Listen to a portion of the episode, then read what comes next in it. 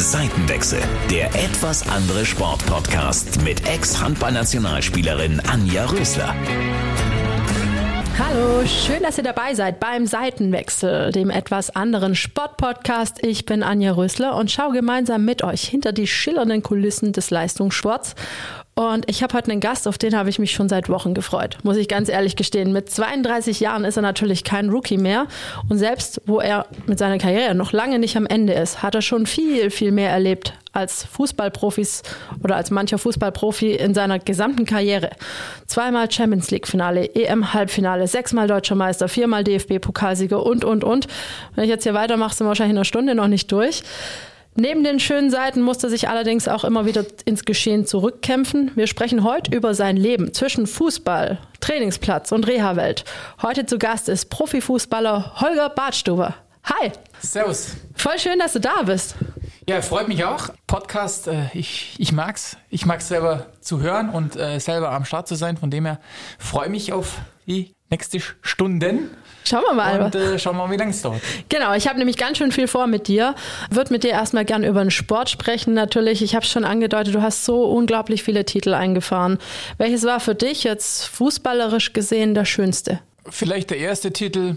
Ich glaube, ich definiere mich nicht über Titel oder meine Karriere definiert sich nicht über Titel, sondern über das, was man alles so erlebt hat und, und, und selber für sich rausgezogen hat. Aber ich sage mal so, der erste Titel, die erste Meisterschaft war schon was Besonderes. Das bleibt einem einfach in Erinnerung, weil das war das, was man sich immer erträumt hat und dann das, die Schale in der Hand zu halten, das war dann schon ein besonderer Moment, wo man dann musste, das Ziel oder den Wunsch, wo man früher als Jugendlicher, als Teenie hatte, der hat sich erfüllt und man darf diese Meisterschaft äh, feiern, die man sich so lange erträumt hat.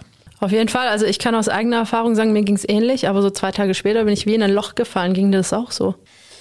Nach der ersten Saison, die war extrem für mich. Von 0 auf 100 ist man schon irgendwann mal müde und ausgelaugt. Äh, das war bei mir dann auch so nach der WM 2010 hatte ich zwar nur zweieinhalb Wochen Pause, bis die Saison schon wieder begonnen hat, aber das war schon bitter notwendig, dass ich dann auch die Pause hatte, einfach vom Kopf her runterzufahren. Es war nicht so das Körperliche, weil ich glaube, als junger Spieler, da kann man einiges aushalten und, und man regeneriert schnell, aber vor allem äh, vom mentalen her war das einfach eine da war viel auf einmal und äh, das dann zu verarbeiten, das hat ein bisschen Zeit gedauert.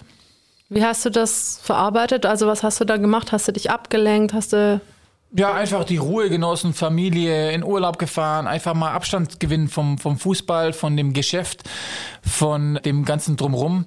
Das, das, ja, weiß man dann erst, wenn man es erlebt hat, äh, was es dann äh, mit einem macht und was ein, auf was, äh, ja, man da selber stößt, wenn man so jung rein, reinrutscht. Und von dem her war das dann schon wichtig, einfach die, die Ruhe zu haben, zu reflektieren, runterzufahren, den Körper die Zeit zu geben, auch wieder ja, die Energie aufzuladen, um, um neu zu starten. Was würdest du sagen, bedeutet dir der Fußballsport eigentlich jetzt? Ähm, mit deinen 32 hm. Lenzen bist du ja schon ein bisschen erfahrener. Hat sich da was geändert im Vergleich zu früher? Es war früher meine größte Leidenschaft und ist es heute. Ähm, es ist so, dass man schon vielleicht die Prioritäten sich ein bisschen verändert haben. Früher wollte man einfach ja, Profi sein. Man wollte alles dafür tun, um Fußballprofi zu werden. Dass es für mich bei Bayern geklappt hat, war natürlich der Wahnsinn, weil äh, das ist nichts Alltägliches, dass man das bei diesem großen Verein schafft und dann über lange Zeit dort auch spielen kann. Und äh, ja, dann kommen natürlich Titel dazu, Erfahrungen dazu, äh, Turniere dazu, Länderspiele dazu. Und dann wird man erfahrener und man geht anders mit der Situation, mit anderes mit Situationen um. Äh, man schätzt die Dinge anders, dann kommen Verletzungen dazu, dann äh, sieht man das Geschäft wieder von der anderen Seite, muss vielleicht auch alleine durch, durch Dinge durchgehen. Und so verändert sich eigentlich äh, auch die Karriere oder innerhalb der Karriere so die, die Ansicht auf den Sport und auf das, was man, was man ausübt. Und heute mit meinen 32 Jahren, mit meinen jungen 32 Jahren, fühle ich mich, fühle ich mich gut. Ähm, ich weiß viel mehr, äh, was mein Körper braucht, wie mein Körper arbeitet und kenne natürlich auch das Geschäft anders. Und äh, dann hat sich natürlich das Geschäft auch selber verändert. Ich habe eine andere Generation auch mitgemacht und da kann man auch wieder ein bisschen Vergleiche ziehen und äh, von dem her ist es heute natürlich ein anderes Fußball sein als vor zwölf Jahren. Was würdest du sagen, ist so grundlegend anders? Ich glaube, dass es, das Business Fußball einfach viel komplexer geworden ist. Mit viel mehr Sachen, die auf Spieler, auf Trainer, auf Vereine einprasseln. Man hat mit viel mehr äh, ja, Sachen, die neben Fußball passi passieren, zu tun. Und an sich geht halt der Fußball an sich, das Spiel, gewinnen oder verlieren, die Leistung oder der Leistungsgedanke ein bisschen verloren. Es gibt viele Nebenschauplätze, ob es jetzt Social Media ist oder was auch immer. Es ist ähm, ein Selbstmarketing geworden auch noch. Mhm. Wie siehst du das? Wie bewertest du das? Das ist Teil des Geschäfts. Ähm, ich bewerte das so auch mit einer bisschen entfernteren Sicht, äh, weil ich auch die Dinge mit, mit meinem Alter, mit meiner Erfahrung jetzt anders einschätzen kann wie ein 20-Jähriger, der natürlich in diese Welt reingekommen ist, da war es schon so. Bei mir war es damals nicht so. Ich sehe Social Media klar, auch ein bisschen kritisch. Es ist Teil des Geschäfts, aber dennoch muss ich ganz genau wissen, was ich preisgebe, was ich mitteilen will, wie ich es formuliere, wie weit ich ins Private gehe, wie weit ich auch kritisch Dinge hinterfrage. Also da muss man schon sehr behutsam damit umgehen und das tun halt leider manche nicht. Ich muss sagen, ich bewundere dich dafür, wie wenig man von deinem Privatleben mitbekommt. Ja. Ich begrüße sowas. Ich habe das eigentlich auch immer versucht, komplett zu vermeiden und mhm. muss dir da einfach mal ein Kompliment machen. Schön, dass du dich nicht so nackig machst. Ja, ich meine, da muss man sich entscheiden. Entweder äh, man geht den einen Weg oder den anderen Weg. Ich weiß auch, dass es vielleicht für die Fans, für Fußball-Insider interessanter ist, wenn man mehr weiß, wenn man von materiellen Dingen mehr weiß, von, von, von der Familie oder sonst was. Hm, das war noch nie so mein Ding. Ich habe das immer versucht hm, zu trennen. Ähm, ich definiere mich in Sachen Sport, in Sachen Fußball als, als Spieler, als Profi. Und deswegen äh, sehen auch die Leute eigentlich nur diesen Teil von mir. Also sehen, ja, hören man kann mit mir viel sprechen, man kann sich mit mir an den Tisch äh, setzen, da kann man über viele andere Dinge auch reden. Aber ich denke, dass ich mich über den Fußball definieren will, gegenüber den Fußballfan. Und äh, deswegen halte ich ihm da auf, auf neuestem Stand und anhand von Trainingsbildern, anhand von Videos, anhand von meiner, meine Gedanken, wie ich über Fußball denke. Klar, mein Hund ist ab und zu mal Teil des, des, des, des der Sache, aber das ist eben mein privater kleiner Einblick, dass ich eben auch äh, diesen Ausgleich brauche zum Fußball. Das ist mein Hund zum Beispiel. Und äh, das gebe ich dann auch preis. Aber ich sag mal, ich habe dann eben auch äh, vielleicht eher das langweiligere Profil für viele. Aber damit komme ich gut klar. Gehe ich mal schwer davon aus. Über deinen Hund wollen wir später noch sprechen. Wenn wir jetzt so ein bisschen an Anfang deiner Karriere springen. Ich habe äh, gesehen, dein Papa war Fußballtrainer. Ich glaube, deine Onkel waren auch alle Fußballer. Ja, ja, Fußballfamilie. Und hattest du überhaupt eine Chance, zum Beispiel Handball zu spielen? Boah, Handball war also äh, nicht äh, gerade beliebt oder be beziehungsweise war, war gar nicht auf dem Schirm. Ich bewundere den Sport, aber bei uns war eine ganz klare Fußballerfamilie und von dem her wurde ich da mehr oder weniger reingeboren und äh, habe das von klein auf gespielt und lieben gelernt. Und äh, dann hat sich das alles so gefügt. Genau, dann bist du auch beim VfB Stuttgart erstmalig gelandet. Ja. Relativ früh, glaube ich, schon in der D-Jugend. In der, genau, D-Jugend. Also ich bin ja mittlerweile auch Mama, wenn ich überlege, mein kleiner Steppke, der ist noch lange nicht so weit, aber 150 Kilometer einfache Strecke von Memmingen. Wie habt ihr das gemacht? Ja, es ist viel Aufwand. Das ist schon auch äh, Verzicht, Aufwand, äh, Energie reinstecken, Lernen auf den Fahrten. Also das ist schon äh, was, was äh, ja viel Zeit in Anspruch nimmt, auch, auch von der Familie, dass man da die Wege auf sich nimmt unabhängig davon, ob man weiß, ob es klappt oder nicht oder ob es sich äh, ausbezahlt oder nicht. Und ähm, da bin ich sehr dankbar dafür, dass ich da die Unterstützung von meinen Eltern hatte oder von meiner ganzen Familie. Und äh, ja, zum Glück hat sich's gelohnt. Aber sicherlich war das als, als junger Teenager schon auch mal nicht so einfach, äh, eben die Wege zu machen, verzichten äh, auf, auf das, was man halt als Teenie macht. Aber ich habe es gerne gemacht, weil ich immer den Traum oder die, diese Vision vor meinen Augen hatte, dass ich eben äh, das Ziel erreichen will, Fußballprofi zu werden. Wie hast du das mit der Schule überhaupt alles auf die Reihe gekriegt? Also in meiner Abi-Zeitung steht, glaube ich, war Handballprofi werden noch als Beruf drin, wurde ich dann auch. Aber mhm. wie war das bei dir? Wie hast du das mit der Schule auf die Reihe gekriegt? Ja, äh, Schule war klar, dass die Priorität Nummer eins, das von meinem Elternhaus auch ausging. Ich soll einen ordentlichen Schulabschluss machen. Den habe ich dann auch irgendwann eingetütet. Ähm, und äh, der Fußball läuft natürlich voll mit, aber äh, wichtig ist einfach, die Schule abzuschließen. Und äh, dann kann man sich auch vollends mal auf den Fußball äh, fokussieren und, und, und einlassen. Bei mir war das eigentlich relativ problemlos, äh, dass wir das parallel auch ähm, geschafft haben. Klar, mit dem, dem Wechsel noch von, von, von meiner Heimat nach München noch und da dann noch den Abschluss zu machen, äh, war manchmal ein bisschen, bisschen äh, schwieriger, aber ich habe es geschafft und äh, dann ging das eigentlich nahtlos ins Profisein über. Wie war das so in Klassenarbeiten? Haben dich da deine Klassenkameraden ein bisschen unterstützt und nochmal vielleicht abschreiben lassen? So war es bei ja, mir zumindest. Ja, gut, man hat natürlich die Tricks auf Lager gehabt, aber ich habe schon auch viel gelernt. So ist nicht. Ähm, ich war jetzt nicht der, der Musterschüler, der, der sich einmal was durchlesen musste und ich habe es äh, drin gehabt. Aber das halt auch wieder äh, investieren ähm, für den Job oder, oder für, den, für den Traum. Und äh, da war halt Schule auch mit drin. Und äh, das wusste ich auch und äh, da gab es auch nie eine Diskussion und dann hat man das auch durchgezogen. Du warst damals 13, glaube ich, als du zum Bayern bist. 13 oder, ja, 13 oder 14, ja, nee, 13, stimmt. Ja, ah, habe ich es richtig gesehen. Sehr ja. schön. So früh von zu Hause weg. Ähm, oder nee, ich nicht bin so drei richtig? Jahre auch gefahren. Okay. Also äh, bis ich die den re fixen Realschulabschluss hatte auf dem Gymnasium, 10. Klasse, beendet hatte. Und dann bin ich in, in München eben auf die Fachoberschule. Aber ja, das waren dann drei Jahre nochmal Fahrt und dann mit 16 bin ich ans Jugendhaus äh, vom, vom Bayern München. Und ab dem Zeitpunkt war ich dann auch von zu Hause aus bezogen. Aber, also ich kann mich noch erinnern, äh, meine erste Profistation war Nürnberg beim Club. Und die Fahrt, wie ich losgefahren bin, alle haben geheult, obwohl wir wussten, dass ich nächste Woche wieder komme. Nee. Das war irgendwie so ein Abschied, wo äh, eigentlich total blöd, weil es nur im Kopf stattfand, weil man hat sich ja jede Woche drauf wieder mhm. gesehen. Wie war das für dich so? Und du warst, damals war ich 20, vier Jahre älter. Ähm, mit 16 stelle ich es mir auch hart vor. Ja, ich war noch relativ, äh, sagen wir mal, von der Entwicklung auch ein bisschen hinten dran. Aber ich habe mich einfach gefreut, dass mich Bayern ja, in eins der 13 Zimmer gelassen hat. Und ähm, ich da sozusagen als Talent galt und ich die Chance bekommen habe, vor Ort zu wohnen, zu trainieren, professioneller alles anzugehen. Und ich wusste auch, dass ich immer wieder nach Hause komme oder meine Eltern mich besuchen können.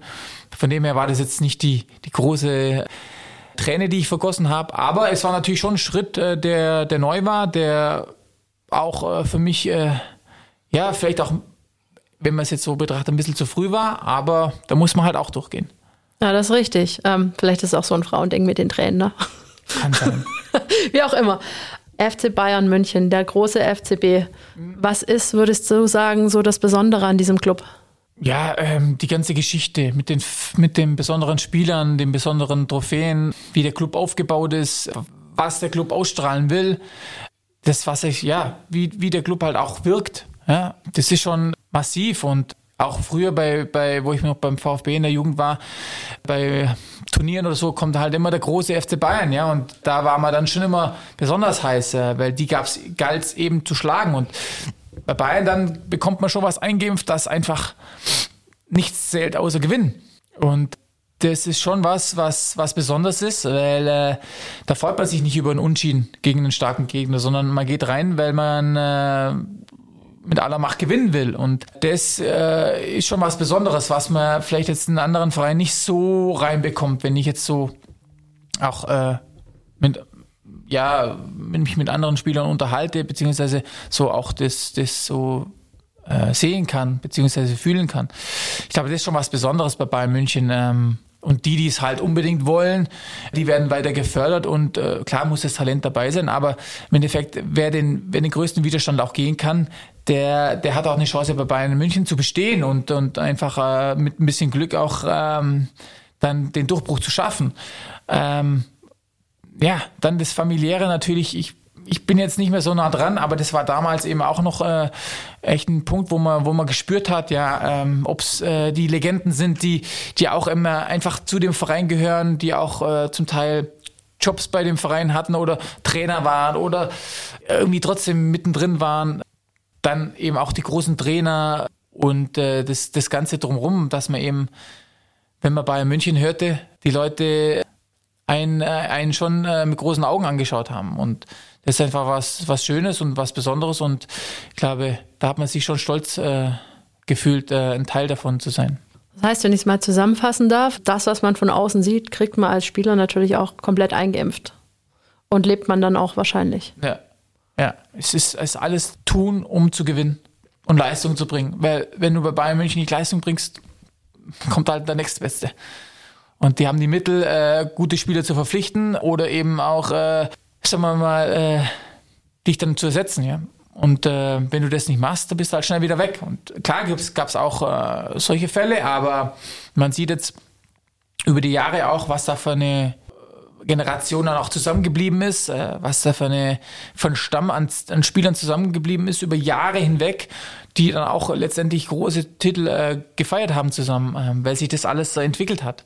Und äh, das ist schon auch äh, eine, eine schöne Sache, wo ich mich auch dazu zählen kann. Und äh, bin ich auch stolz drauf, das äh, miterlebt zu haben. Man muss ja auch mal sagen, ähm, wenn du als deutscher Spieler bei Bayern auch zum Gerüst gehörst, warst du eigentlich in der Nationalmannschaft auch das Gerüst. Wenn man ja, so will. Ich meine, Bayern München war der beste Verein. Bayern München war immer oder ist, spielt immer international.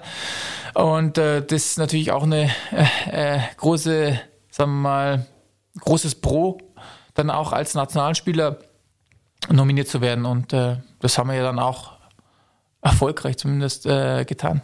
Wenn ich jetzt so nochmal auf deinen Profi-Start blicken darf. Ich glaube, gleich in der ersten Saison als Stammspieler hat nur ein Sieg gefehlt zum Triple. Hm. Für alle, die jetzt nicht so ganz genau wissen, was eigentlich ein Triple ist, äh, das ist die deutsche Meisterschaft, der Pokalsieg, der DFB-Pokalsieg, das hattet ihr da zu dem hm. Zeitpunkt schon. Und dann stand das große Finale der Champions League an, was ja eigentlich so im Vereinssport das Größte ist, was man erreichen kann. Wie fühlt sich das an, wenn man so jung ist und so einen Meilenstein eigentlich schon schafft? Da geht es eigentlich weniger um Gefühle, sondern da geht es einfach von Tag zu Tag neu äh, von Spiel zu Spiel zu gehen und, und abzuliefern. Ja, da hat man nicht so viel nach, äh, Zeit nachzudenken, Gefühle reinzustecken, sondern es geht darum, abzuliefern. Äh, du bist in einer, in einer Blase drin, in einem Fokus drin, wo du, wo du einfach äh, funktionieren musst. Und ähm, ich glaube, das waren in dem ersten Jahr zwischen 50 und 60 Spiele, die ich gemacht habe. Da bist du einfach in einem, in einem Film drin, wo du, wo du dann erst nachher oder nach der Saison eben das reflektieren kannst und dann kommen vielleicht auch die ganzen Emotionen ein bisschen hoch und die Gefühle. Von dem her war die erste Saison speziell, weil es eben so viel war, so viel Tolles, weil von 0 auf 100 zu starten als, als 20-Jähriger, dann äh, zwei Titel einzufahren, dann noch im Champions League-Finale zu stehen, dann noch danach die Weltmeisterschaft mitzunehmen, das war schon sehr viel. Und wenn man dann auch noch sehr, sehr viel gespielt hat, dann war das schon krass, was auf was äh, da auf einen einprasselt. Aber damit muss man auch eben umgehen können und äh, zum Glück konnte ich das. Aber es hat schon auch äh, Energie gekostet. Definitiv, du sagst, hast vorher ja schon gesagt, also körperlich ist es eigentlich, kann man es eigentlich ganz gut wegstecken, ja, vor allem wenn man jung ist. Genau. Mental, sag ich mal, diese ganzen Gefühle einzuordnen, ist dafür umso schwieriger, glaube ich, in so einem Alter. Wie, genau. wie hast du das weggesteckt? Hast du Strategien glaub, entwickelt? Das, da ist das Umfeld auch einfach äh, wichtig, dass du da gestärkt bist, dass, dass das Umfeld steht, dass deine ja, dass die private Basis eben auch äh, gerade in solchen Zeiten dann auch da ist und dir Sicherheit gibt. Und das äh, war bei mir der Fall. Äh, ich kam dann auch zur Ruhe. Dann ist auch wieder gut, wenn man ein bisschen auf dem Land lebt, dann kriegt man nicht allzu viel von dem ganzen Trubel mit. Was da vielleicht auch innerhalb des Jahres oder innerhalb der Saison auf einen eingeprasselt ist und auf einen wirkte. Und so kommt man dann auch gut runter. Ähm, und dann lernt man natürlich auch vielleicht ein bisschen, ja, andere Seiten kennen, wo man dann praktisch den Fußball auch besser einschätzen kann. Und über, die, über das erste Jahr kann man dann auch viele Erfahrungen sammeln. Und so äh, konnte ich das eigentlich gut dann abarbeiten, so ein bisschen die ganzen Sachen, die, die, die da auf mich eingeprasselt sind. Und dann ging das auch wieder los. Wie gesagt, zweieinhalb Wochen, das ist nicht viel. Dann, dann kannst du das erste Jahr abhaken. Es beginnt wieder von neuem und du willst wieder neu abliefern. Und die zweite Saison war dann eigentlich schwieriger, weil, ähm, wie gesagt, da ist man dann kommt man da gut rein, man ist ein bisschen geflasht, man ist, hat ein bisschen Energie noch, man ist noch in diesem Flow drin. Aber irgendwann kommt dann so ein bisschen das, das kleine Leistungsloch, Loch, äh, was normal ist. Und äh, das ist dann auch ein bisschen bei mir weggekommen. Merkt man da auch so ein bisschen, weil ich sag mal, wenn man so startet und es geht immer nur nach oben, dann denkst du ja eigentlich gar nicht so dran, dass es irgendwann mal nicht mehr nach oben nee. geht oder so. Äh, ich nehme an, das ist so ein bisschen das, was du gerade auch angesprochen hast. Sieht man dann irgendwie, dass man jetzt auch verlieren könnte irgendwie an Boden oder sieht man das trotzdem nicht? Ja, das ist auch mal äh, unbewusst, beziehungsweise pa passiert ja auch automatisch, dass man dann, äh, wie gesagt, in eine neue Welt reinkommt, äh, neue Sachen prasseln auf einen ein, da kommt vielleicht auch ja, die Ablenkungen, was einen äh, verführen kann. Da muss man, wie gesagt, da muss man halt auch widerstehen können, beziehungsweise da muss dann auch das Umfeld so präsent und so ehrlich auch zu dir sein, dass sie sagen, ey Junge, äh, komm wieder zurück zur Basis, komm wieder dazu, dich zu fokussieren und, und, und deine Arbeit gut abzuliefern. Und das braucht der andere mehr, der andere gar nicht. Äh, das ist auch wieder individuell zu betrachten. Aber äh, bei mir war schon immer eigentlich das so, dass der Fußball absolut im Fokus war. Klar hat man dann auch ein bisschen mal das Leben neben dem Fußball genossen oder mehr genossen. Aber bei mir galt immer Fußballer äh, war absolut das, das Nummer, die Nummer eins und dafür habe ich alles getan und alles reingesteckt, was ich hatte, um eben äh, zu performen. Aber dass dann trotzdem vielleicht mal ein Leistungsloch kommt, ist auch logisch, weil wie gesagt, das ist, glaube ich, in jungen Jahren auch normal. Und da muss man auch äh, dem einen oder anderen jungen Spieler mal eine, eine kleine Durststrecke, wie soll ich sagen, erlauben. Bestehen, genau. Ja, äh, du hast es gerade schon angesprochen. Es braucht ein Umfeld. Gab es äh, Spieler bei euch in der Bayern-Mannschaft, wo du sagst, hey, die waren so jemand, die mich an die Hand genommen haben, ja. die gesagt haben, du, wie es läuft? Wer, wer war das und was hat er so gemacht mit dir? Ja, ich glaube, das erzählt dann jeder ältere Spieler mal, wenn er, wenn er über Fußball redet, dass der Spieler für einen immens wichtig waren. Und bei mir waren es äh, Basti Schweinsteiger, Marc van Bommel, Arjen Robben. Das waren so die Vorbilder, die Spieler, die, die mich an der Hand genommen haben, mit denen ich mich super verstanden habe, die mich geschätzt haben, bei dem ich aber auch mir den Respekt erarbeitet habe. Und dann ähm, hast du welche, die dann auch dem Mann für dich äh, stehen, auch wenn du mal vielleicht eine Durchstrecke hast, die dich dann trotzdem stützen und, und immer wieder äh, mit dir reden und, und auch äh, gut zureden und auch äh, schützen zum Teil vor der Presse vielleicht auch etc.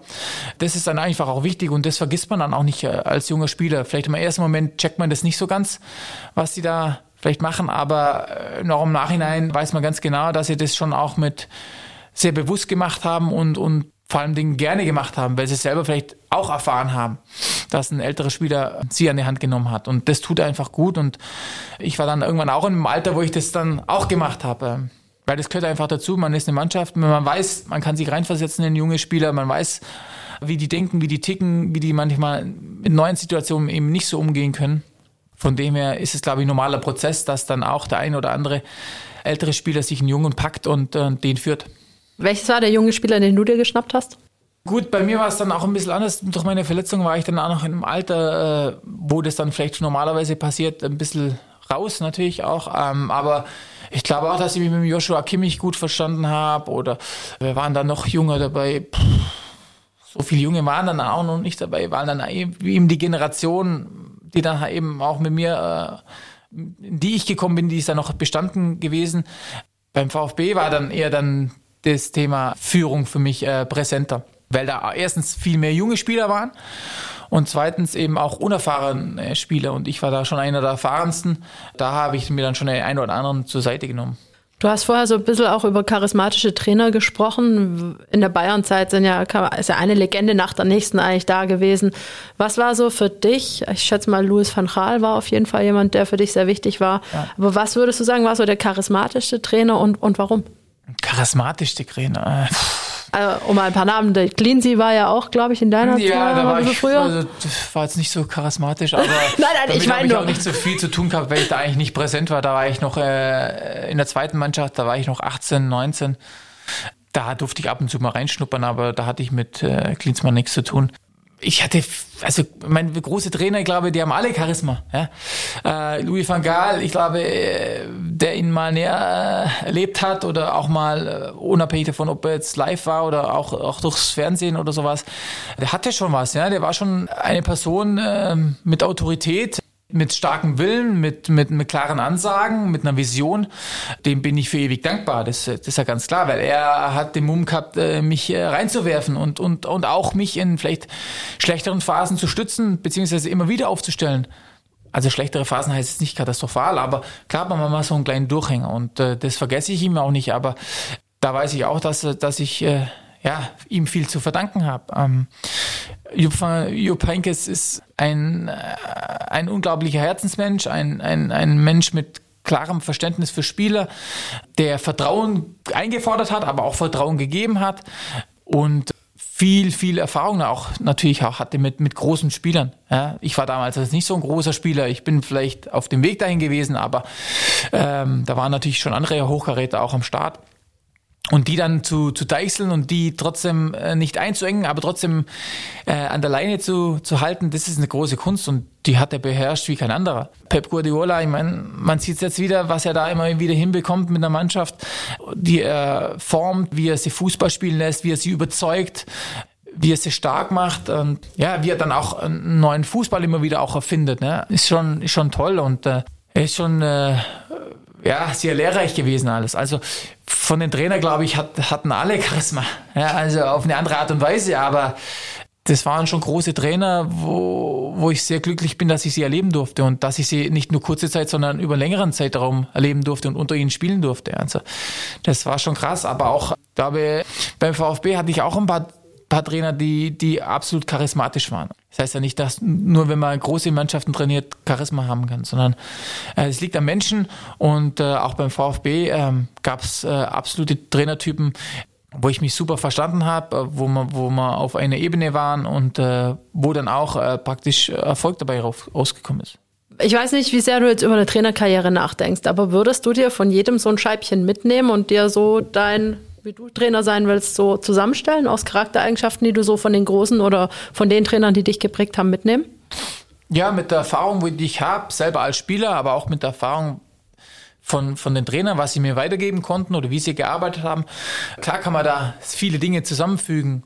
Dennoch glaube ich, wenn ich so einen Weg einschlage, dann dann muss ich schon auch äh, meinen Weg finden, ja, meine Attribute zusammenführen und mich da als Person auch authentisch gegenüber einer Mannschaft geben, weil ich glaube, es ist nichts, man kann nichts falscher machen als Trainer, wenn man nicht authentisch ist, wenn man irgendeine Rolle spielen will, wenn man irgendwie was der Mannschaft präsentieren will oder der Mannschaft geben will, was man nicht ist. Diese Erfahrung habe ich gemacht. Also klar, ich kann viele Dinge mitnehmen, unglaublich viele Dinge. Wahnsinnstrainer, aber trotzdem muss ich meinen Weg finden, wenn ich diesen Weg einschlage und meine Identität finden und vor allem so sein, wie ich bin. Klar, ich habe Fehler, das ist keine, keine Frage. Ähm, aber die hat jeder und man lernt dann auch mit der Zeit, den einen oder anderen zu verbessern oder auszuschalten. Aber ich glaube, das ist das, was, was ich dann so im Kopf habe, dass ich meinen Weg gehe mit den ganzen Sachen, die ich erlebt habe und äh, erfahren habe. Wie würdest du dich beschreiben? Wie würdest du sagen, wärst du gerne als Trainer? Ja, ich bin, glaube ich, als Mensch schon ziemlich, ja, wie soll ich sagen, weder ganz oder gar nicht manchmal, glaube ich, ist er als Trainer auch gut, Kompromisse so ein bisschen mit einzugehen. Ja, ich glaube, in der heutigen Trainerwelt ist es nicht einfach, äh, nur sein Ding durchzuziehen, weil auch äh, viele Leute von außen mitreden wollen, etc. Da macht man sich wieder unbeliebt. Dann äh, ja, es sind viele, äh, sagen wir mal, viele Dinge um einen herum und um die sollte man sich eigentlich vielleicht auch kümmern, ja, dass man sich, dass man das ganze große Ganze sieht, nicht nur die Mannschaft, sondern dass das ganze äh, Gerüst um die Mannschaft, dass das passt und äh, dass da Harmonie auch äh, passiert ja, oder geschieht, dass sich jeder wohlfühlt, dass jeder seine Position oder seine seine Aufgabe weiß äh, seinen Stellenwert weiß, dass einfach Gradinigkeit auch drin ist. Ähm, ich glaube, das ist sehr wichtig im Fußball dass jeder um seine, um seinen Stellenwert in der Mannschaft, um die Mannschaft die Aufgabe weiß, die er zu tun hat. Klare Anweisungen äh, als Trainer äh, zu geben, ist einfach, glaube ich, die größte Herausforderung. Man macht sich nicht damit immer Freunde, aber ich glaube, das Wichtigste ist, dass man ehrlich bleibt, sodass jeder Spieler oder jeder Verantwortliche oder jeder Mitarbeiter, der unter dir gearbeitet hat, weiß, okay, der war immer geradlinig zu mir, der hat mir ehrlich mal seine Meinung gesagt, aber er hat mir nie was Falsches gesagt oder er war unehrlich zu mir. Ich glaube, das, äh, das will ich, dass man mir das nie nachsagt. Das ist für mich ganz wichtig, weil ich höre immer wieder von Spielern, ja, der hat mir das erzählt, am nächsten Tag das und das ist wischiwaschi, das ist nichts für mich. Und so bin ich als Mensch. Ich, ich sag's dir geradeaus ins Gesicht, wenn es sein muss, ähm, aber ich mach's nie hintenrum oder ich äh, sag dir lieber nichts, dass, damit ich dir nicht wehtue, sondern es ist, es geht immer um die Sache, es geht immer um die Leistung beziehungsweise den Erfolg letztendlich und dann brauche ich brauche ich jeden dazu. Aber ich glaube, der Einzelne kann besser damit umgehen, wenn er genau weiß, woran er ist, äh, bevor er angelogen wird oder äh, nicht mit ihm kommuniziert wird. Das finde ich ist eine sehr wichtige und sehr schöne Eigenschaft. Also wenn ich Trainerin hätte wollen werden, wäre das auch so, wie du das beschreibst. Also ich fand nichts schlimmer, als von einer anderen zu hören, hey, der hat mir gesagt, ich war die Geilste und zu dir hat er aber vor zwei Minuten was anderes gesagt. Das ist unschön, sowas und bringt einfach unnötig Unruhe rein ja. und man weiß halt auch, wie du sagst, nie, woran man ist. Jetzt habe ich es gerade beschrieben, ich kenne es aus meiner eigenen Karriere. Es gibt da auch so Entscheidungen, die kann man nicht ganz nachvollziehen, oftmals als Spieler. Vielleicht kann man es im Nachhinein vielleicht sogar nachvollziehen, aber oftmals sind Sachen, wenn man so ehrlich ist, wie du das beschreibst, dann kann man die auch im Nachhinein nicht nachvollziehen, weil man, glaube ich, sich selber reflektiert. So schätze ich dich ein. Jetzt war es so, als ich gelesen habe, boah, Holger, du läufst jetzt in der Regionalliga auf. Das hat mich getroffen, muss ich sagen, weil ich es persönlich gar nicht verstanden habe. Wie sehr hat dich denn so eine Entscheidung verletzt oder getroffen? Das ist ja auch, also, das ist ja auch so eine Sache. Wenn ich nicht die Erfahrung jetzt gehabt hätte, schon zehn Jahre in dem Geschäft zu sein, dann hätte mich sowas bestimmt verletzt oder getroffen oder sonst was. Aber ich glaube, ich kann Dinge mittlerweile gut einschätzen. Ich kann Menschen gut einschätzen. Das ist auch was, was ja, glaube ich, im Fußball allgemein in einer, in einer Gruppensportart sehr gut lernen kann, dass man Leute einschätzen kann und dass man weiß, wie die ticken und ein Gefühl für, für, für Menschen bekommt.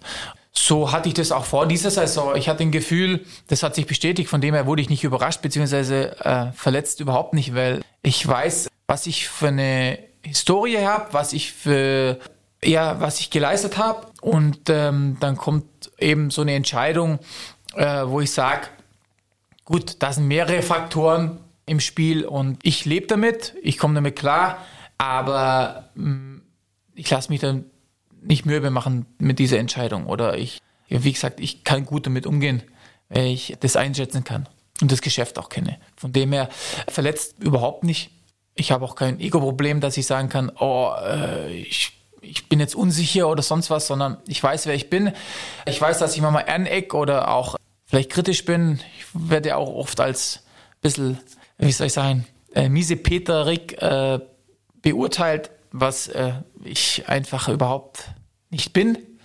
Ich bin zwar kritisch und ich habe Anforderungen ja, an, an, an denen, mit denen ich zu tun habe, mit denen ich arbeite, weil ich immer das bestmögliche Ergebnis rausholen will, aber vor allem von mir. Äh, und wenn ich dann eben äh, auch äh, eben gewisse Sachen einfordere, dann ist es zum Teil hart, aber ich sag lieber hart, bevor ich nichts sage, weil wenn ich nichts sage, dann ist mir scheißegal. Und wie gesagt, äh, manchmal wurde ich eben in die Richtung gedrängt auch äh, oder in die Richtung geschoben, auch eben von der Presse her. Aber das, damit kann ich umgehen und wie gesagt, wenn man mich dann damit betiteln will, gehe ich gehe ich locker damit um, weil das ist nicht so, wie ich bin.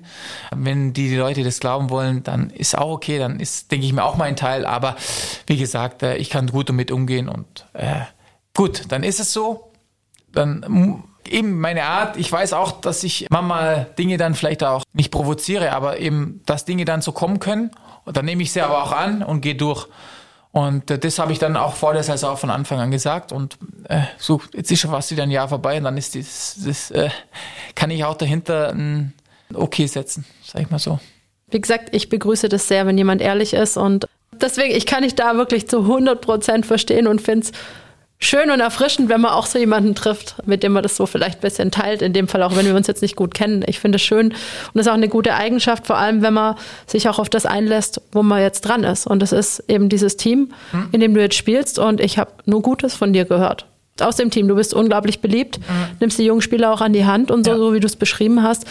Ist es schwierig, sich dann so neu einzulassen oder gar nicht für dich? Nee, ähm, als die Entscheidung dann zu 100 Prozent war, gut, dann wusste ich, okay, deine Rolle ist jetzt eine ganz andere. Es geht äh, nicht darum, äh, gegen Abschied zu spielen. Äh, du, ich glaube, die Liga kannst du locker spielen, das ist ja kein, keine Frage.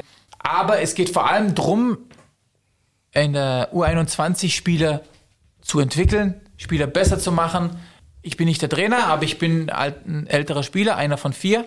Und wir haben die Aufgabe, die Jungen zu führen, denen das Geschäft näher zu bringen, gegen denen auch ja, Tipps zu geben, sie vielleicht gegen das Geschäft auch ein bisschen zu impfen. Und äh, das ist dann meine Aufgabe. Dies, das habe ich dann sofort gewusst, dass das meine Aufgabe ist. Klar, ich muss Leistung bringen, weil der Leistungsgedanke steht bei mir an erster Stelle und sollte auch an erster Stelle stehen. Und ich glaube auch, dass die Jungen, wenn sie sehen, okay, der macht sein Ding, der bringt Leistung, die, dass sie auch aufschauen und äh, dass sie dann sehen, okay, der ist jetzt hier, ja, der hat eine andere Historie, der war, hat schon alles erlebt, aber der steht sein Mann und ist, äh, sieht sich nicht besser oder schlechter, er ist auf einer Ebene wie, wie ihr, aber äh, er hat natürlich viel erlebt und er hat äh, auf einem Niveau gespielt, wo ich noch nie gespielt habe als junger Spieler. Deswegen äh, kann er sich auch einige Sachen auch rausnehmen, ja, weil äh, da geht's dann auch um Erziehen und um den Fußball, äh, den, den Männerfußball, ja, das Gewinnen an die Jungs zu bringen. Und das wusste ich dann, dass es ab dem Zeitpunkt, wo die, wo die Entscheidung getroffen wurde, äh, meine, meine Aufgabe ist. Und äh, so habe ich die dann auch angegangen. Klingt gut. Wenn du sagst, impfen gegen das Geschäft, was sind das so für Tipps, die du damit auf den Weg gibst? Ja, ich, meine, ich kann ja viele Anekdoten auch erzählen, aber klar, die haben jetzt noch nicht den Umgang mit der Presse. Was ist, wenn die Presse mal äh, dich durchbeutelt? Äh? Wenn du ein, zwei, drei schlechte Spiele gespielt hast, dann gibt's gleich, äh, heutzutage ist ja alles sehr schnelllebig oder noch schnelllebiger als früher, dann wirst du wahrscheinlich gleich von der Presse her verkauft. Und damit dann umzugehen oder zu, dann schlechte Bewertungen zu hören und dann natürlich mit dem ganzen Social Media, äh, dass du dann wie nennt man das, Haters bekommst oder sonst was oder zum Teil auch noch krassere Sachen zu hören bekommst oder lesen musst, damit umzugehen und deinen Weg weiterzugehen und äh, dich nicht mürbe machen zu lassen oder, sondern äh, eben auch gegen diese Widerstände anzugehen und sie zu bewältigen und dann trotz wieder einen Schritt weiter zu sein. Ähm, darauf äh, äh, will ich sie vorbereiten da gebe ich Tipps. Ähm, ich habe selber Anekdoten, von dem her, ich habe selber, ich selber erfahren. Ich wurde auch äh, nach Verletzungen etc. auch wieder niedergeschrieben, auch hier beim VfB quasi auf und ab. Das Wichtige ist einfach, seinen Weg weiterzugehen und sich nicht beirren zu lassen. Und der, der das aushält, der hat schon viel richtig gemacht und äh, der wird dann auch seinen Weg ins Profigeschäft gehen.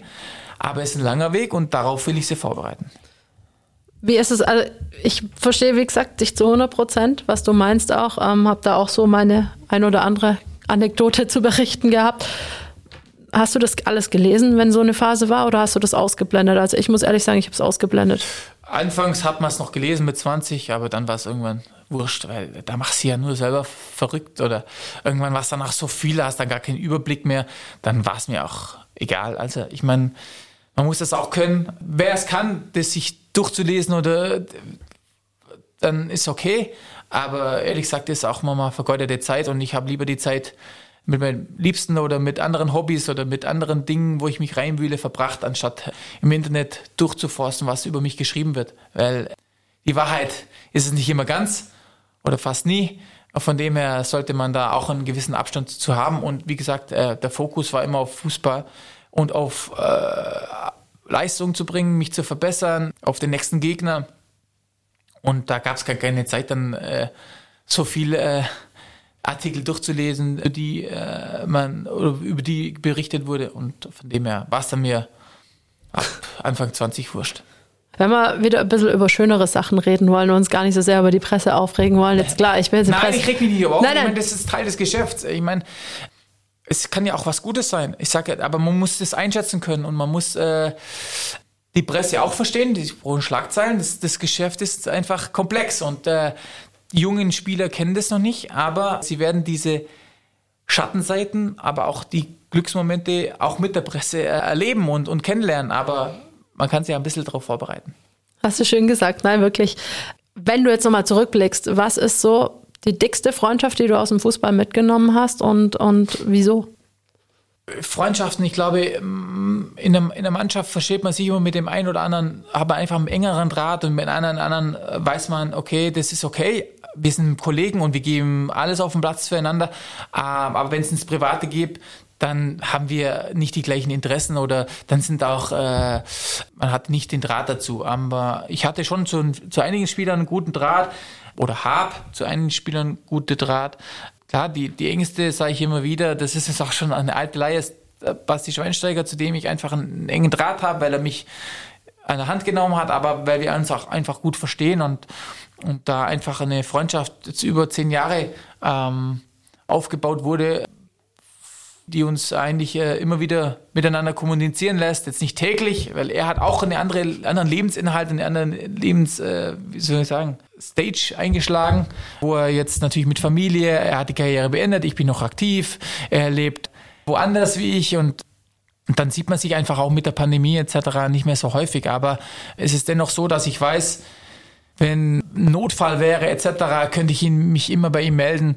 Er steht immer da, nicht nur wenn es gut läuft, sondern eben dann, wenn, wenn eben auch bestimmte Situationen eintreffen, wo nicht gerade gut sind, weil jeder hat sein Päckchen zu tragen und er ist, er ist da, wenn ich, wenn ich ihn brauche. Und das ist für mich einfach auch, was Freundschaft besonders macht. Und ich glaube, im Fußball ist es heutzutage nicht mehr so oder allgemein nicht so ähm, einfach, eine richtige Freundschaft zu finden, vor allem wenn man dann äh, andere Wege einschlägt, andere Teams oder der andere macht Karriereende, der andere äh, spielt noch, glaube ich, schwierig, Freundschaften aufrechtzuerhalten, weil es einfach auch nur eine bestimmte Zeit ist, äh, die man zusammen verbringt oder tagtäglich verbringt. Äh, die dann aufrechtzuerhalten ist nicht so einfach, aber wir haben es geschafft und darüber bin ich auch sehr froh und stolz, dass ich ihn weiterhin als, als Freund betiteln darf und, und äh, das ist so und das wird auch äh, so bleiben. Jetzt haben wir ganz viel über Fußball gesprochen. Du hast ja schon gesagt, du bist eigentlich ein Podcast-Profi. Also vor allem im Hören, aber ja. bist auch schon jetzt heute auch nicht im ersten Podcast. Welchen hörst du denn so am liebsten und warum? Ich beschäftige mich ja äh, sehr viel mit Fußball, von dem her brauche ich mal einen anderen Filter sozusagen. Und gerade ähm, im Bus oder früher auch im Flugzeug oder ähm, auf Autofahrten höre ich gerne Podcasts, äh, englische Podcasts, Joe Rogan. Ich bin ja so ein bisschen in der, äh, wie soll ich sagen, äh, Fighter-Szene, also äh, MMA oder Boxen oder sonst was, aber auch Gesundheit, habe mich ja schon auch selber viel mit Gesundheit beschäftigt. Die ist natürlich gerade aktuell dieses Thema auch sehr präsent, aber allgemein äh, durch meine Operation, durch meine Verletzung äh, hat mich das einfach begleitet, das Thema. Und es gibt einen Podcast, Joe Rogan Podcast, der ist in Amerika eben sehr beliebt und der hat immer wieder interessante Gäste, ob es äh, Doktoren sind, ob es eben andere Sportler sind, Schauspieler sind, die einfach von ja, von der anderen Seite einmal auch mal kennenzulernen oder ihre Trainingsmethoden kennenzulernen, ihre Vision, ihre Gedanken kennenzulernen, das ist für mich sehr interessant und da will ich mich auch rein, unabhängig davon, dass ich die Sprache auch noch nebenbei so ein bisschen lerne oder besser lerne, ich kann es schon, aber einfach auch komplexere Aussagen äh, verstehe. Das ist für mich sehr interessant und äh, von dem her, ich bin ein Fan von Podcasts, ähm, ob es auch jetzt ein, äh, andere Podcasts, äh, die es in Deutschland gibt, äh, höre ich auch gerne rein, wenn andere Sportler zu Gast sind oder ehemalige Schauspieler oder sonst was. Also auch mal von anderen Bereichen, Berufen was mitzubekommen, ist sehr interessant und äh, glaube ich, das tut jedem auch gut, da seinen Horizont auch ein bisschen zu erweitern. Wenn du jetzt an, an ein sportliches Vorbild denkst, das nicht aus dem Fußball kommt, hast du da eins? Oder mit wem würdest du am liebsten bei mir Gast sein das nächste Mal? Rein sportlich unabhängig davon, was er getan hat, aber Tiger Woods, was er getan hat, ja, das, das ist natürlich eine andere Sache. Aber er hat, weil ich sage immer, diese einfache Karriere, diese stetige Karriere, die ist für mich, die ist super, ja, die gönne ich auch jedem, aber die ist für mich manchmal langweilig. Ich, ich, äh, ich interessiere mich gerade oder speziell für Leute, die aus einem tiefen Loch rauskommen, die Widerstände ähm, eingegangen sind, durchgegangen sind und dann wieder Leistung gebracht haben oder Erfolge erzielt haben. Und ich glaube, Tiger Woods ist schon ein krasses Beispiel. Der war der krasseste Golfer, den es gab. Dann gab es eben die andere Geschichte oder die Geschichten, die scheiße waren.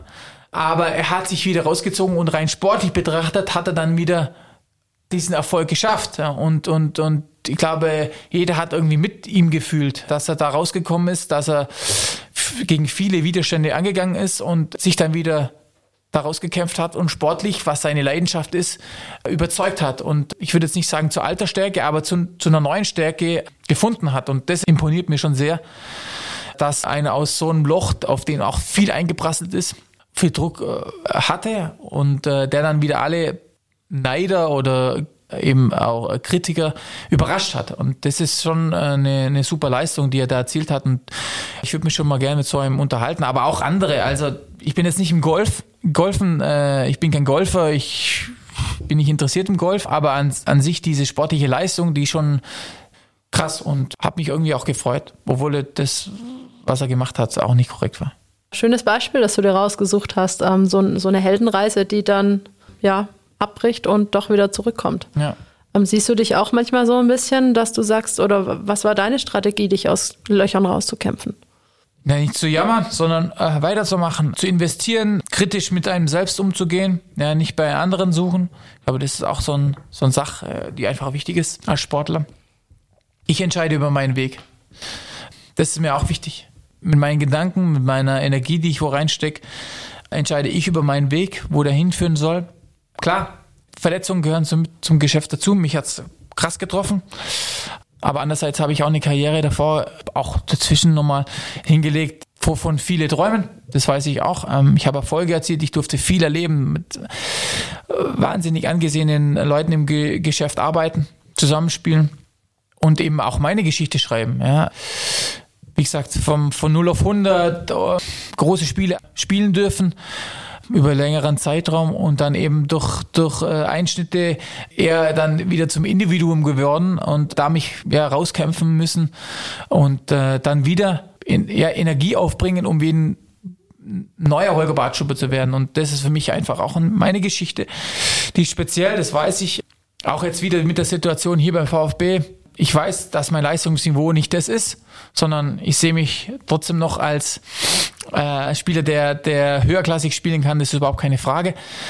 Aber dennoch dann aus Situationen eben auch das Beste draus zu machen und durchzugehen und nicht zu jammern, sondern sein Mann zu stehen und äh, ähm, abzuliefern. Ich glaube, das ist einfach auch eine Sache, die ich, die auch ein bisschen so das Leben beschreibt. Jeder hat sein Päckchen zu tragen.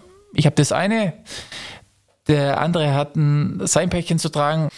Aber da durchzugehen, ähm, diese Täler zu beschreiten und, und zu bekämpfen und dann das Beste daraus zu machen und immer trotzdem positiv zu bleiben und das Gute zu sehen. Ich glaube, das ist das, was ich jedem mitgeben kann und auch authentisch mitgeben kann und auch äh, weiterhin leben werde. Von dem her werde ich für das, glaube ich, auch, äh, wenn ich mal zehn Jahre weitergehe, für die Fans stehen. Klar, ein Spieler, der, der viel erlebt hat, aber auch ein Mann, der die Situation so angenommen hat, wie sie gekommen sind. Wenn du jetzt schon sagst, in zehn Jahren, wo siehst du dich denn in zehn Jahren? Was hättest du gern? Jetzt kannst du es dir nur ausmalen. Ich, wo habe ich mich vor zehn Jahren gesehen? Nicht jetzt äh, mit dieser Geschichte, mit diesen Erfolgen. Ja, schon irgendwie, aber jetzt nicht so genau. Ich sehe mich in zehn Jahren definitiv im Fußball. Auf welche Art und Weise weiß ich noch nicht. Äh, es geht schon, habe schon ein bisschen so Gedanken, aber äh, das ist schon so was, wo ich definitiv sagen kann, dass ich im Fußball treu bleiben will, weil ich viel mitzugeben habe und das auch bereit bin zu tun ähm, und auch viel investieren will, um eben einfach dieses Spiel, ähm, dem Spiel, das, das mir viel gegeben hat, was zurückzugeben und eben weiterhin die ehrliche Seite des Fußballs zu, zu leben und das Spiel an sich nicht zu nicht zu vernachlässigen, weil heute, ich glaube, die Schiene geht gerade ein bisschen dahin, dass alles Business ist, aber das Spiel ein bisschen äh, leidet. Und äh, das will ich wieder, dass es in eine andere Richtung geht. Dann willst du dafür der Wegbereiter sein. Oder Trendsetter. Äh, äh, alleine kann ich das nicht sein, aber ich kann da meinen Teil dazu beitragen, dass es wieder in die Richtung geht. Und ich hoffe, dass ich viele Mitstreiter habe, die, die das Gute im Fußball sehen und die das Spiel sehen und äh, nicht nur die Zahlen oder die, die Werbung oder sonst was oder das, das, das Geld, was dahinter steckt, sondern das Spiel an sich, das Gewinn und dann kommt das andere von alleine. Wenn du so redest, brauche ich dich wahrscheinlich auch nicht nach deiner Meinung zur Super League fragen, oder? Ja, das sind eben auch Entscheidungen, wo, ja, wo ich nicht verstehen kann, weil immer wieder den Fußball äh, zu verändern oder äh, eine neue Revolution zu starten oder sonst was, ja, es kommt eh mit der Zeit. Der Fußball verändert sich von alleine. Aber das dann zu pushen und, und unnötige Entscheidungen zu treffen und wo es dann auch wiederum um Geld geht, um Leute, die das entscheiden, die, die selber nie Fußball gespielt haben, die gar nicht wissen, was auf Spieler, die das, die die Protagonisten sind. Klar, äh, wir verdienen das Geld, wir brauchen die, die Fans vor allen Dingen und, und die Investoren. Das braucht man heutzutage aber nicht um jeden Preis. Und äh, da muss man schon auch wieder genauer hinschauen und auch Dinge nicht überstürzen. Wir haben jetzt so ein bisschen über deine Zukunft gesprochen, aber du bist noch nicht fertig. Du wirkst sehr durchtrainiert, wenn ich es mal so sagen darf, sehr fit. Äh, wie, ja. wie lange willst du noch spielen? Was hast du so im Kopf? Ich höre auf, wenn ich keine Lust mehr habe. Sprich, was heißt keine Lust mehr? Ich höre auf, wenn ich, wenn ich merke, mir gibt der Fußball nicht mehr das und ich kann nicht mehr die Leistung bringen, die ich von mir erwarte. Ähm, dann, ich glaube, ich ist ein Zeitpunkt, wo man sagen kann, äh, es ist besser vielleicht äh, aufzuhören und einen anderen Weg einzuschlagen. Solange ich das Gefühl nicht habe, mache ich weiter. Das wird jetzt nicht im nächsten Jahr sein, sondern ich habe immer noch genügend Energie und kann immer noch an mir so viel arbeiten, dass ich sagen kann, ich kann das, den Fußball ausüben. Ich würde gern wieder klar auf einem anderen Niveau spielen, weil ich das noch drin habe. Aber man wird, halt, man wird sehen, was, was die Zukunft bringt und äh, dann ja, würde ich nach Gefühl entscheiden, wann dann der Zeitpunkt kommt, um den Fußballschuhen Nagel zu hängen. Ich kann nur von mir sagen, ich habe immer gedacht, oh, das wird voll schwierig aufzuhören. Total schwer. Ich, mein Handball war mein Leben immer. Und ich hatte eine Mitspielerin, eine Schwedin von der Sarah, die hat zu mir gesagt, Anja, wenn du keine Lust mehr hast zu spielen, dann spiel auf jeden Fall noch ein Jahr, weil dann weißt du, dass du keine Lust mehr hast. also es war wirklich im ja. Nachhinein, sie hatte recht, ja. zu 100 Prozent recht. Ich war mir nicht ganz sicher, bin immer so gestrauchelt. Nach dem Jahr war ich mir sehr sicher. Und das ist, glaube ich, wenn man so viel Zeit in was investiert, gar nicht das Schlechteste. Und so viel Herzblut und so, ähm, man muss, wie du sagst, auch sich mal ein bisschen durchkämpfen und das hat mich auf jeden Fall geprägt und ja. kämpfen konnten, glaube so Leute wie du und ich, glaube ich, schon immer. Ja. Und da wird sich auch wieder ein anderer Weg dann finden und eine andere Tür öffnen. Ohne ja. jetzt ganz philosophisch abzudrücken. Nee, aber so ist es eben, ich glaube, da rede ich für, für viele Sportler. Ich glaube, es gibt die Sportler auch, die, die nicht aufhören können, weil sie, weil sie Angst haben danach, was kommt danach. Aber ich glaube, es, wenn man weiß, in welche Richtung man oder was man danach von, von Gedanken im Kopf hat, dann ist es einfacher aufzuhören dann auch diese Lebenszeit oder diese Lebensperiode hinter sich zu lassen. Das ist irgendwann kommt der Punkt. Das ist einfach so im Fußball.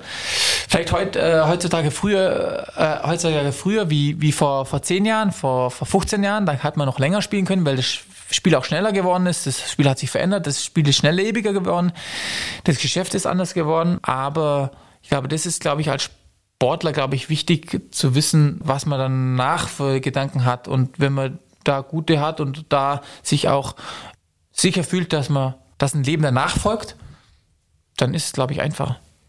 Mit Sicherheit. Also klar, man braucht immer irgendein Ziel, auf das man hinarbeitet. Also ich glaube, so sind wir Leistungssportler groß geworden. Mhm. Über Ziele definieren wir uns, so ist unser Weg.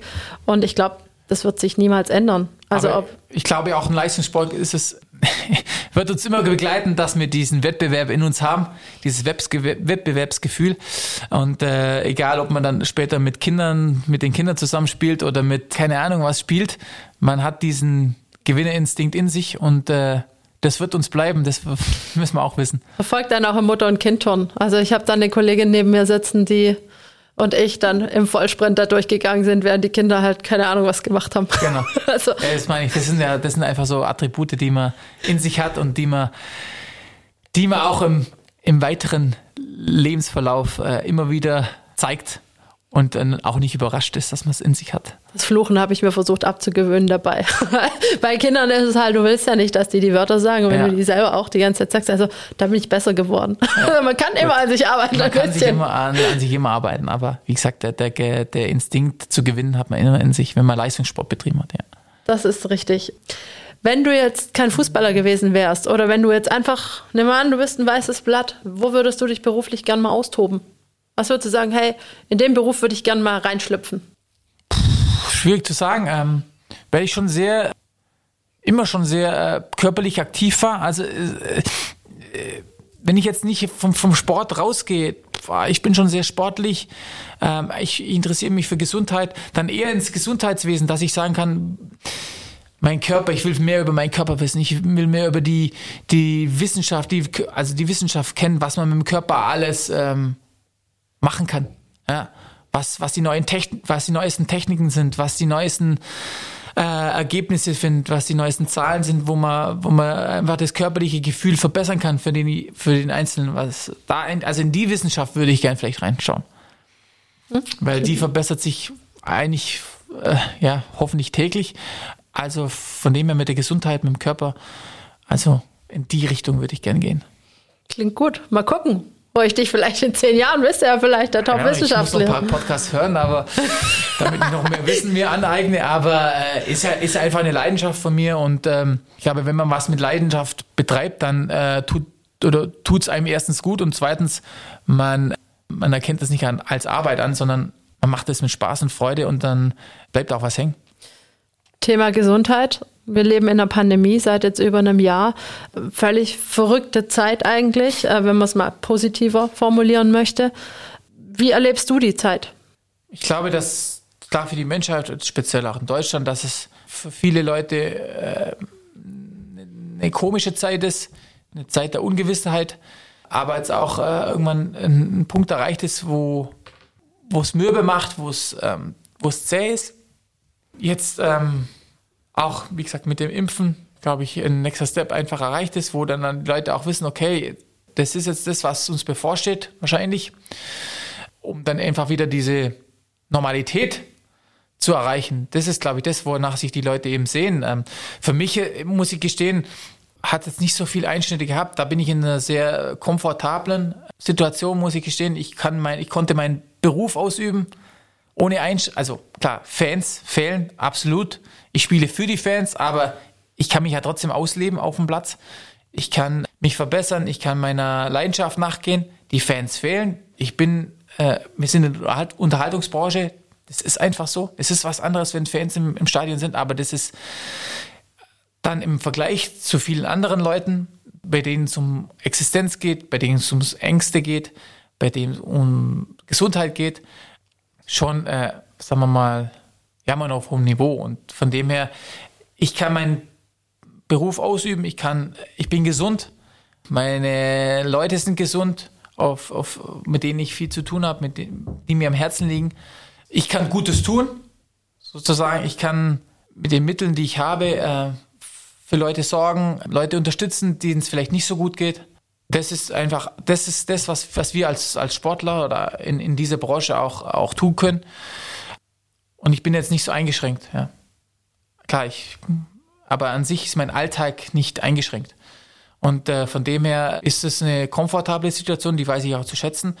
Ich schaue gerne oder ich beobachte gerne, ich schaue gerne in die Gesichter der, der Leute und daran grübel ich immer, ja, ähm, dass die Leute eben nicht mehr so glücklich sind, dass die Leute Angst haben. Man sieht äh, ja mit, mit den ganzen Masken und so weiter, das ist, nicht einmal, das ist nicht natürlich. Und ich hoffe, dass es sich irgendwann wieder äh, ändert, weil äh, Normalität ist das, was wonach wir uns alle sehen. Gesellschaft, unter Leute sein, normale äh, Gespräche zu führen, unbeschwert aufzuleben. Das ist ja immer schon das, was wir in Deutschland auch, auch hatten. Wir haben schon eine bestimmten Wohlstand in, in, dem, in dem Land, wo es uns gut geht. Das müssen wir auch schätzen. Ich hoffe, dass wir das jetzt alles gut erstens auch verarbeiten, aber anders gut, einerseits auch einfach gut äh, vorbeibringen, dass die, dass die Normalität eben auch wieder bald kommt, äh, sodass die Leute auch einfach wieder aufatmen können. Wie siehst du das? Also gerade vor Olympia ist es jetzt einfach ein großes Thema, dass Leistungssportler priorisiert werden sollen, was das Thema Impfung angeht, im Hinblick auch auf Olympia. Mhm. Wie, wie siehst du das? Ich habe mich noch nicht impfen lassen. Ähm, ich weiß nicht, wie es im Fußball sein wird. Ähm, das sind auch wieder Entscheidungen, wo, wo vielleicht wir auch nicht so mit äh, so viel, äh, sagen wir mal, so viel Einfluss haben. Wenn da gesagt wird, ey, du kannst nur noch Fußball spielen auf hohem Niveau, wenn du geimpft bist. Ich weiß nicht, was kommen wird. Ähm, ja, äh, ich glaube, dass wir jetzt einfach gerade eine Situation haben in Deutschland, wo wir, wo, wo die, die, äh, die äh, das Bedürfnis haben, sich impfen zu lassen. Erstens, erstens waren natürlich die dran, die äh, es gebraucht haben. Ähm, und jetzt, äh, glaube ich, haben wir schon so einen Stand erreicht, wo die, die es wollen, die können sich impfen lassen. Und die, die nicht wollen, die können sich nicht impfen lassen. Das ist jedem das seine. Aber äh, wenn dann im Sommer oder wann auch immer eben diese ähm, äh, Entscheidung steht, dass, dass äh, die Olymp äh, wegen Olympia die Sportler äh, eben äh, bevorzugt werden, dann ist es so. Aber die Leute haben ja jetzt gerade die momentan die, die Chance, sich impfen lassen, wenn sie sich impfen lassen wollen. Und dann sollen sie die Chance auch nutzen. Weil in zwei Monaten sind wir wieder einen Schritt weiter und wir haben wieder viel mehr Impfdosen und so weiter. Dann ähm, glaube ich, äh, sind auch wieder viel mehr geimpft, die es wollen. Und dann haben wir auch wieder einen anderen, äh, ist glaube ich, äh, eine andere Situation. Aber ja, ich weiß nicht, ob ich das dann als bevorzugt ausdrücken würde, weil die Leute, die impfen, sich impfen lassen wollen, haben jetzt die Möglichkeit und die sollen es machen. Und die es nicht machen wollen, sollen es nicht machen. Aber ich weiß auch nicht, was das Leben nach äh, sich zieht, wenn man es nicht macht. In Sachen Auslandsreisen etc. Man ist dann schon, glaube ich, eingeschränkter. So wie es gerade momentan aussieht. Das ist richtig. Jetzt ähm, sind wir ja in Zeiten, wo sich Deutschland versucht, ein bisschen lockerer zu machen. Was wünschst du dir so ein bisschen als Lehre aus der Zeit? Dass man alles wieder bewusster wahrnimmt, dass man alles schätzt, vor allem die Gesundheit, dass man sich um seinen Körper kümmert. Das ist einfach das A und O, weil ähm, man sieht ja, was so ein Virus mit einem äh, machen kann. Ja, dass die Leute bewusster werden, was, ich, was, was, wir, was wir haben, was sie, was sie haben. Und das ist einfach das, dass man nicht zu sehr aufs Materielle geht, sondern dass man einfach die Gesundheit in den Vordergrund stellt, dass man Bewusstsein für die Mitmenschen hat, ja, wie man miteinander umgeht, ja, respektvoll. Ich glaube, das ist ein wichtiger Bestandteil davon dessen, wie man nach des, dieser Pandemie eben miteinander auch umgehen soll, dass man einfach Respekt voreinander haben soll. Unabhängig davon, ob es dann mit Masken sein wird oder nicht.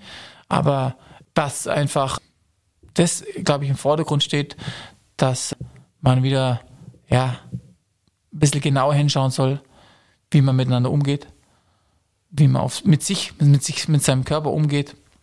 Trotzdem, dass man ja, wieder Spaß am Leben haben soll. Man hat nur eins.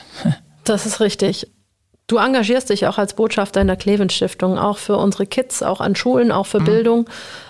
Unsere Kinder hat es ja schon ein bisschen arg getroffen. Ja. Kein Vereinssport, kein, also klar, jetzt sage ich das als Mutter von jemandem, die im Verein groß geworden ist, für die das wichtiger Lebensinhalt ist, was ich auch gern weitergeben will und so weiter. Was wünschst du dir so ein bisschen für Schülerinnen, Schüler, für Kinder heutzutage? Ja, die Kids hat es natürlich besonders getroffen, weil für die war die Zeit einfach schwierig zu bewerten äh, sehr einengend, unnormal, ähm, mit der Schulsituation auch, äh, mit dem Homeschooling, waren unausgelastet zum Teil oder schwer, äh, die dann auszulasten, ja, wenn sie nur daheim hocken und äh, da vor dem Bildschirm sitzen, sondern äh, eben das, auch das, äh, das Soziale ist einfach flöten gegangen zum Teil. Und äh, für, die, für die Jugendlichen oder Kinder war es äh, scheiße. Auch für sie gilt jetzt hoffentlich, dass es bald besser wird und dass man sich halt auch mit den, dass die Kinder auch wissen, was Gesundheit bedeutet. Ja? Sie haben es vielleicht nicht an sich selber erlebt, aber äh, vielleicht im Familienkreis oder was, was, was sowas anrichten kann, ja. Wenn man sich auch nicht damit beschäftigt, beziehungsweise wenn man eben äh, eine gewisse Krankheit auch mit sich rumschleppt oder bestimmte Sorgen oder äh, einfach körperliche Probleme auch hat, äh, was dann sowas anrichten kann. Und das Fit for Future, wo ich mich damit äh, auch äh, identifiziere oder auch, wo ich äh, auch Teil davon bin. Das beschäftigt sich eben auch mit, gerade in der Schule, mit, mit dem Ausgleich äh, Gesundheit, Sport, weil äh, auch die Kinder müssen, sind in einer Leistungsgesellschaft, wo, wo sie eben viel leisten müssen, wo viel auf sie einprasselt, wo sie liefern müssen, aber trotzdem der Ausgleich auch stattfinden muss. Und den Ausgleich hatten sie jetzt vielleicht nicht so. Ja? Der war sehr eingeschränkt. Und ich hoffe, dass die, die, die Kinder trotzdem was rausziehen können, aber die Normalität äh, soll schon wieder zurückkommen und dass sie einfach auch äh, Sachen erleben können, was man eben als, als Teenie erlebt oder als, als Jugendlicher. Und das sind Erfahrungen, die man nicht zu Hause geben kann, sondern die müssen sie erleben und äh, das ist doch sehr eingeschränkt bis jetzt gewesen. Definitiv, also gebe ich dir voll recht. Wie siehst du die Entscheidungen, die es so jetzt gab zum Unterricht, wenn du jetzt gerade auch so ein bisschen aus dem Nähkästchen plauderst, also auch in deiner Funktion als Botschafter? Jetzt bist du ja jemand, der sehr bekannt ist, also vor allem auch im Fußballbereich.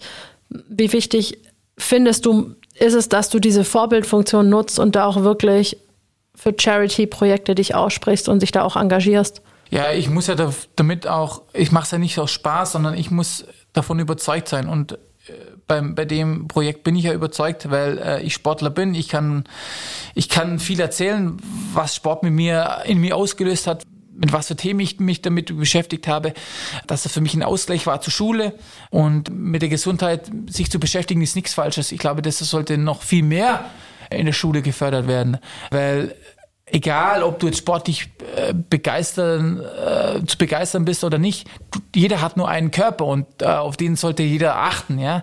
Sprich, was er isst oder was er zu sich nimmt, äh, was er macht mit dem Körper, was er investiert in den Körper. Klar, die Mittel sind manchmal unterschiedlich, ist logisch, aber äh, trotzdem kann man immer wieder was für sich was tun und sich was gönnen oder für den Körper was Gutes zu tun.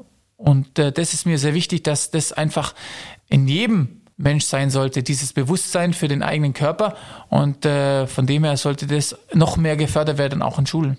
Du hast ja jetzt auch privaten Hund. Mhm. Ist das auch so ein bisschen ein Sportgerät, dass man sich noch mehr bewegt? Das ist klar.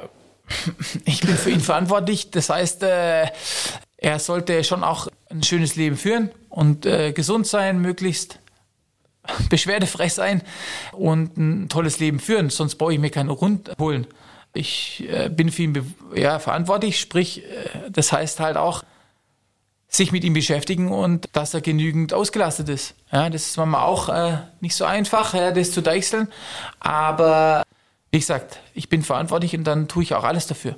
Und äh, er war für mich auch in schwierigen Situationen immer da. Das ist einfach schön, äh, wenn man da ein bisschen eine andere, einen anderen Ausgleich hat oder einen Fokus auf jemand anders hat dem man Gutes tun kann, ob es jetzt äh, die Familie ist, ähm, ob es Kinder sind, ob es ein Hund ist. Das ist einfach Verantwortung, die man trägt äh, und die dann auch einem sehr gut tut. Chino heißt er, glaube ich, gell? Mhm. Was ist denn das für ein Hund eigentlich? Ein Labrador. Ja, äh, Familienhund, äh, ruhig, Wasserratte, hält einem immer auf Trab, aber wie gesagt, äh, ist auch Erziehung. Ja? Das ist wie bei Kindern halt auch. Erziehung ist sehr viel wert. Und äh, man sagt in, ich weiß nicht, in Bayern sagt man so, so wie der Herr, so das Geschirr. Sagt man äh, bei uns auch. Äh, also der Hund nimmt auch viele Attribute oder viele Eigenschaften vom Menschen mit und, und, und, und lebt die. Und äh, wie gesagt, dann ist es einfach nur ein Geschenk. Jetzt will das Land Baden-Württemberg gerne einen Hundeführerschein haben. Wie bewertest du das? Findest du das gut oder nicht so gut? Ja, ich, ich habe jetzt noch nie ein Problem gehabt mit meinem Hund weder ob, dass er gebissen wurde, noch äh, dass er irgendwie für Randale gesorgt hat. Ist halt auch eine Frage der Erziehung. Ich habe jetzt auch erstmal einen, eigentlich einen Kampfhund, der so betitelt wird, gesehen. Der war so lieb, weil er halt so erzogen wurde. Der tut, der hat äh, keinem, keine Fliege, was so leiden kann. Ist in einer Familie und äh, wie gesagt, ist ein, ein absoluter Familienhund. Klar, kann ich manche Rassen, ich bin jetzt kein Hundeexperte, ähm, aber ich glaube schon, dass man auch auf die Hunde viel Einfluss nehmen kann und wenn man es vorlebt, beziehungsweise wenn man Aggression äh, auslebt oder lebt, dann, dann übernimmt die der Hund. Aber wenn man eben viel Liebe gibt und ähm, Aggression eben nicht verbietet, aber eben äh, sozusagen unterlässt, dann übernimmt das auch der Hund nicht.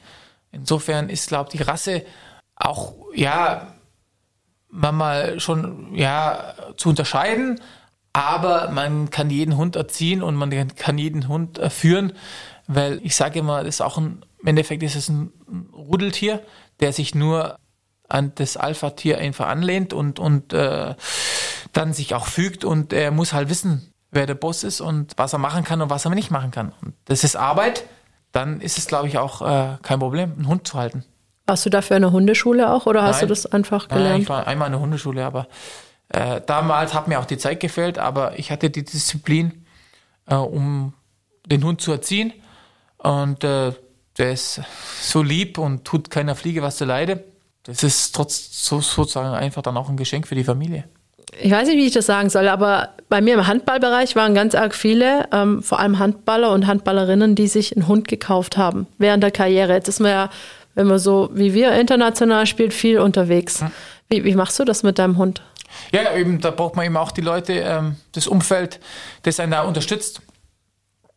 Äh, die Familie ist da immer am Start und äh, ist sozusagen äh, seine Familie und bei der er sich wohlfühlt. Es sollten nicht zu viele sein, glaube ich, die, die ihn führen. Also es sollte nicht rumgegeben werden wie, wie nochmal was, aber das haben wir im Griff und von dem her ist er in einer absolut geschützten, in einem absolut äh, geschützten Umfeld. Kamst du während der Fußballkarriere drauf, äh, einen Hund haben zu wollen oder Ja. hattet ihr das zu Hause schon immer nicht? Nee, eigentlich aufgewachsen ohne jegliche Haustiere. Aber irgendwann war es eben, also ich hatte schon immer ein Fable für, für Hunde und irgendwann war es eben an der Zeit auch sowas auszuprobieren und äh, wie gesagt, sechs Jahre her und happy mit der Entscheidung und äh, wie gesagt, äh, ist ein toller Hund und äh, gibt uns so viel. Das ist einfach was Schönes, worauf man sich jeden Tag freut. Hund im Bett, darf der bei dir schlafen? Ja, einmal zugelassen, dann kriegst du es nicht mehr los. Von dem her, äh, er darf ziemlich viel, aber wie gesagt, manche Sachen auch nicht und die muss man äh, auch knallhart durchziehen. Das weiß er auch. Das darf er zum Beispiel. Jetzt sind wir fast schon am Ende vom Podcast angekommen. Wir haben schon über so viele Sachen gesprochen heute.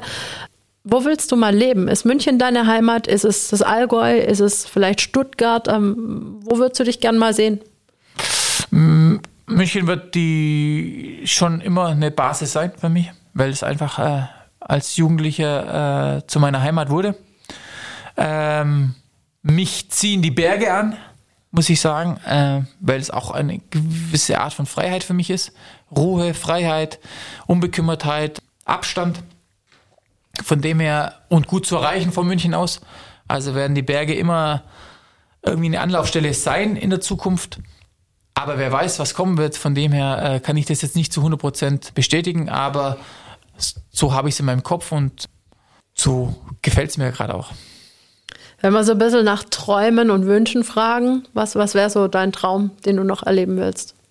Ich glaube, ein Traum ist für mich, dass ich gesund bleibe, meine Familie Gesundheit bleibt, ähm, ich in Unabhängigkeit, äh, also eine gewisse Unabhängigkeit haben werde in der Zukunft. Ja, das ist, glaube ich, eigentlich die drei Dinge, ja, die ich, äh, die sehr wichtig für mich sind: Familie, Gesundheit und gewisse Freiheit. Und dann wird sich zeigen. Also einschränken tue ich mich nicht. Wo, wohin es mich treibt, wo, wo, ich, wo ich lande, was ich mache, was ich erlebe, das halte ich mir alles offen, weil, äh, wie gesagt, das, das bedeutet für mich Freiheit. Äh, ich habe mir gewisse Freiheit bis jetzt erarbeitet und äh, die würde ich gerne in Zukunft auch ein bisschen ausleben. Mehr ausleben, ohne eingeschränkt zu sein durch einen Beruf oder durch gewisse Strukturen, die mir vorgegeben sind. Skifahren vielleicht? Skifahren? Mhm. Achso, ja, ich kann Skifahren, habe ich jetzt halt unterlassen die letzten Jahre, weil es ja auch eine gewisse Gefährlichkeit mit sich bringt. Aber ja, Skifahren ist ja logisch. Sprich, mache ich wieder, 100 Prozent. Weil du sagst, du liebst die Berge, habe ich gedacht, Ja, ja, äh, Skifahren, äh, aber äh, muss jetzt nicht sportliche Betätigung sein, einfach nur äh, in den Bergen zu sein, äh, die Luft, äh, die Freiheit, äh, der Geruch, ja, das ist was, was, was mich anzieht und wo ich einfach auch äh, Energie tanke, wo ich, wo es mir gut tut und äh, da äh, sehe ich mich auf jeden Fall öfters nach der Karriere. vielen, vielen Dank für die vielen, vielen Einblicke, die du uns gewährt hast heute. Danke. Ich hoffe, du hattest auch so viel Spaß. Ja, Podcast, wie gesagt, ich, ich mag's. Ich äh, hoffe, euch hat's gefallen. Auch ein bisschen andere Einblicke von mir zu bekommen. Aber war cool. Sehr schön. gerne. Kannst uns ja jetzt auch abonnieren, ne? Bestimmt. Wunderbar. Holger Bartstube, alles, alles Gute für dich. Ich werde dich dann spätestens im Fernsehen wieder bewundern in der nächsten Saison. Da freue ich mich schon drauf. Und ja, bis bald mal wieder vielleicht. Danke auch. Macht's gut da draußen, bleibt gesund. Bis bald. Tschüss. Ciao. Hitradio Antenne 1. Seitenwechsel. Der etwas andere Sporttalk. Hol ihn dir als Podcast, wann und wo du willst. Alle Folgen, alle Infos, jetzt auf antenne1.de.